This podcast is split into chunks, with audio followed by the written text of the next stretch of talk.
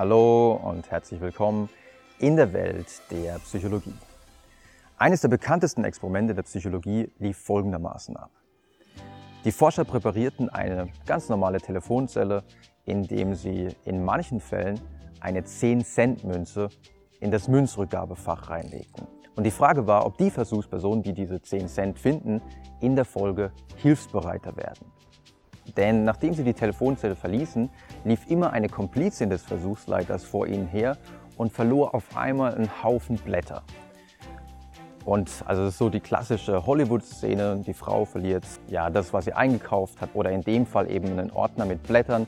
Und dann kommt der Mann und hilft ihr, die ganzen Sachen aufzuheben. Dann tauschen sie Telefonnummern aus, gehen äh, mal zusammen essen und heiraten. Also diese klassische Szene halt. Ja.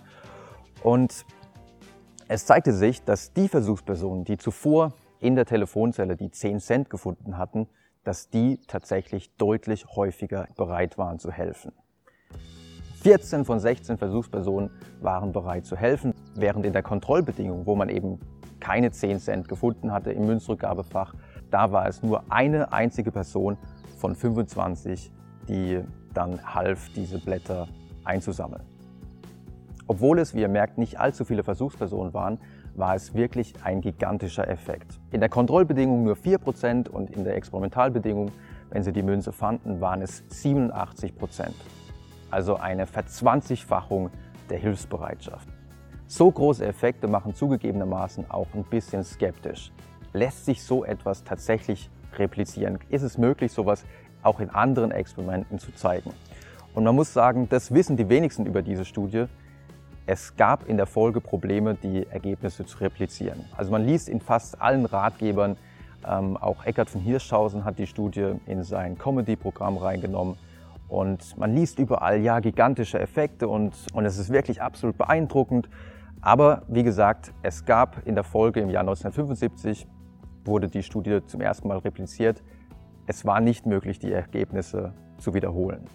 Jetzt muss man allerdings über diese Replikationsstudie sagen, dass sie nicht den allerbesten Eindruck macht, wenn man sich die Publikation durchliest. Also zum Beispiel waren es auch nicht wahnsinnig viele Versuchspersonen und die Versuchspersonenzahl ist auch noch teilweise falsch angegeben. Und man muss sagen, bei Replikationsstudien sollte man doch sehr, sehr hohe Standards haben, denn die Gefahr, dass man dann andere Forscher, die die, die Originalstudie durchgeführt haben, diskreditiert, ist doch ziemlich groß. Deswegen sollten hier große, hohe Standards gelten. Deswegen habe ich in der Literatur auch geguckt, ob es nicht noch eine andere Replikationsstudie gibt. Und im Jahr 1979 wurde von Bateson und Kollegen nochmal das gleiche Experiment durchgeführt und dort wurde der Effekt auch nachgewiesen. Allerdings bei weitem nicht so ein großer Effekt wie in der Originalstudie. Ja, was macht man jetzt mit so drei kleinen Studien? Äh, in einer Studie hat man einen großen Effekt gefunden, in einer anderen Studie einen mittleren Effekt und in der dritten Studie gar keinen Effekt. Naja, man kann diese drei Studien einfach mal zusammenfassen. Und dann hat man eine Studie mit insgesamt 131 Versuchspersonen und man kann dann den durchschnittlichen Effekt errechnen. Und wenn man das macht, dann stellt sich heraus, dass über diese drei Studien hinweg gesehen ähm, in der Kontrollgruppe, wenn man also keine Münze im Rückgabefach fand, circa 27,5 Prozent bereit waren zu helfen, während wenn sie die Münze fanden, ähm, immerhin ca. 65 Prozent bereit waren zu helfen. Welchen Schluss kann man jetzt aus diesen Ergebnissen ziehen? Also ich persönlich habe für mich daraus den Schluss gezogen, dass ich, wann immer ich so ein paar kleine Münzen übrig habe, 1 Cent Münzen, 2 Cent Münzen, vielleicht 5 oder 10 Cent Münzen, ich werfe sie einfach weg. Ich werfe sie irgendwo auf den Boden, äh, ob das jetzt im Supermarkt ist oder ob das jetzt äh, einfach auf dem Bürgersteig ist oder ob ich sie jetzt in der Bibliothek irgendwo auf den Tisch lege. Ich denke mir, wenn sie jemand findet, der freut sich und vielleicht ist er in der Folge sogar hilfsbereiter. Und wenn nicht, führt es immerhin zu sehr, sehr witzigen Situationen.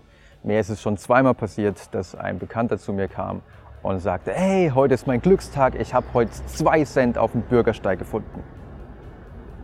Dann sage ich zu ihm, hey, das sind meine zwei Cent und ich möchte sie wieder zurückhaben. Dann erkläre ich ihm dieses Experiment und äh, dann sagt er, oh, das ist ein cooles Experiment. Und dann beginnt er vielleicht sogar selber damit, Münzen durch die Gegend zu werfen. Und ich glaube, wenn das jeder macht, dann wird die Welt ein besserer Ort werden.